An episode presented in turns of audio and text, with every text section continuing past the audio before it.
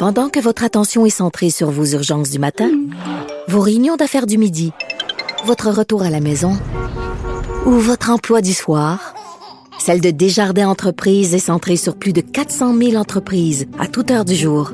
Grâce à notre connaissance des secteurs d'activité et à notre accompagnement spécialisé, nous aidons les entrepreneurs à relever chaque défi pour qu'ils puissent rester centrés sur ce qui compte, le développement de leur entreprise.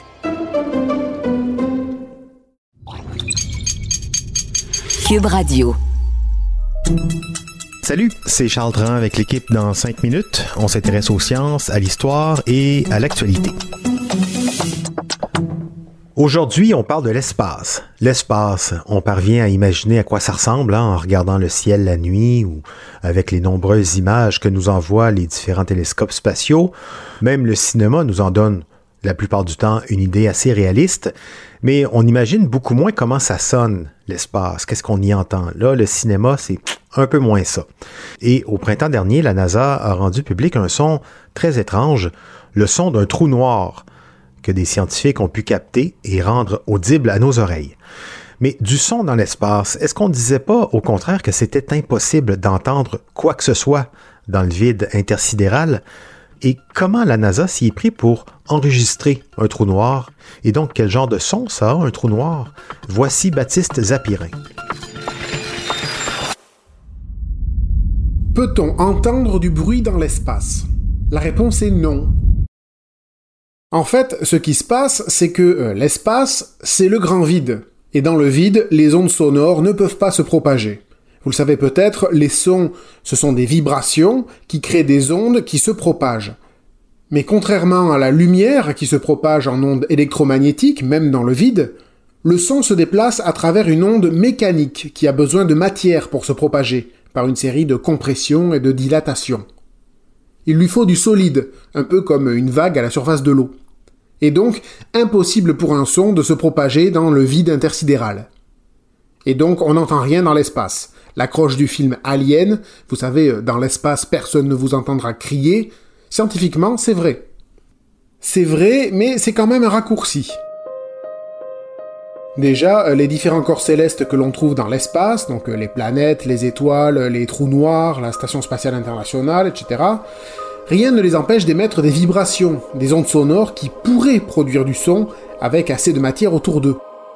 Et ensuite, l'espace n'est pas totalement vide non plus. Il y a effectivement des endroits avec assez de matière pour traduire ces ondes en son. Et c'est en exploitant ce genre de contexte, d'environnement, que la NASA est parvenue à capter des sons dans l'espace, et a pu donc nous faire entendre au printemps dernier le chant d'un trou noir supermassif. On parle d'un trou noir situé au centre de l'amas de galaxies nommé Persée, à quelques 250 années-lumière de la Terre. Un amas de galaxies, ça contient beaucoup de gaz. Et du gaz, c'est de la matière, des molécules. C'est donc le genre d'endroit où les ondes sonores émises par le trou noir peuvent se propager, même si le gaz est très diffus. D'ailleurs, les signaux acoustiques de ce trou noir avaient été identifiés dès 2003 par les données du télescope spatial à rayon X Chandra, lui aussi de la NASA. Mais cette musique, si on veut, n'avait jamais été rendue perceptible à l'oreille humaine. Elle était inaudible. Jusqu'à ce printemps en tout cas la NASA a pu pour la première fois nous faire entendre le son émis par un trou noir. Un son grave, lugubre et même un peu inquiétant.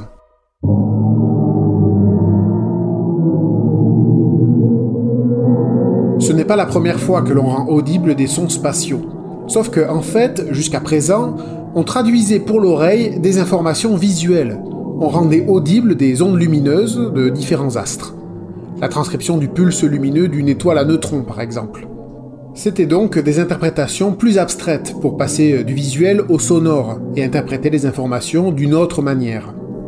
Là, avec le son du trou noir, la NASA nous offre pour la première fois la transcription sonore de ce qui était déjà au départ un son. Mais même là, il a fallu utiliser la lumière pour en tirer quelque chose. Ce qui s'est passé, dans le détail, c'est que quand le trou noir a émis des ondes sonores, ces ondes ont traversé le gaz chaud environnant, on en a parlé tout à l'heure. Et quand ça s'est arrivé, il y a eu une variation dans les émissions de rayons X de ce gaz.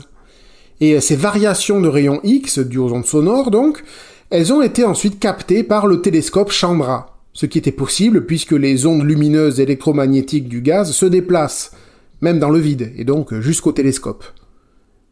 À partir de là, une équipe d'astrophysiciens et de musiciens a ensuite retraduit ces ondes lumineuses en ondes sonores. Ils ont aussi amplifié ce son des quadrillions de fois, c'est-à-dire plusieurs millions de milliards de milliards de fois, parce que de base le son était vraiment faible. Et voilà comment ils ont obtenu au final cette mélodie du trou noir, grâce à la lumière du gaz. Pendant ce temps-là, les véritables ondes sonores du trou noir étaient éteintes depuis longtemps. Et donc, au final, pour l'accroche du film Alien, alors oui, dans l'espace, personne ne vous entendra crier, mais maintenant on pourrait en fait préciser, euh, sauf si vous êtes entouré de gaz et que quelqu'un s'amuse à mesurer les rayons X du gaz. On ne sait jamais. Il y a quand même peu de chances que ça arrive. C'est quand même fascinant à entendre ces mélopées spatiales même si euh, elles font aussi, faut bien se le dire, euh, assez froid dans le dos. Merci Baptiste Zapirin, c'était en cinq minutes.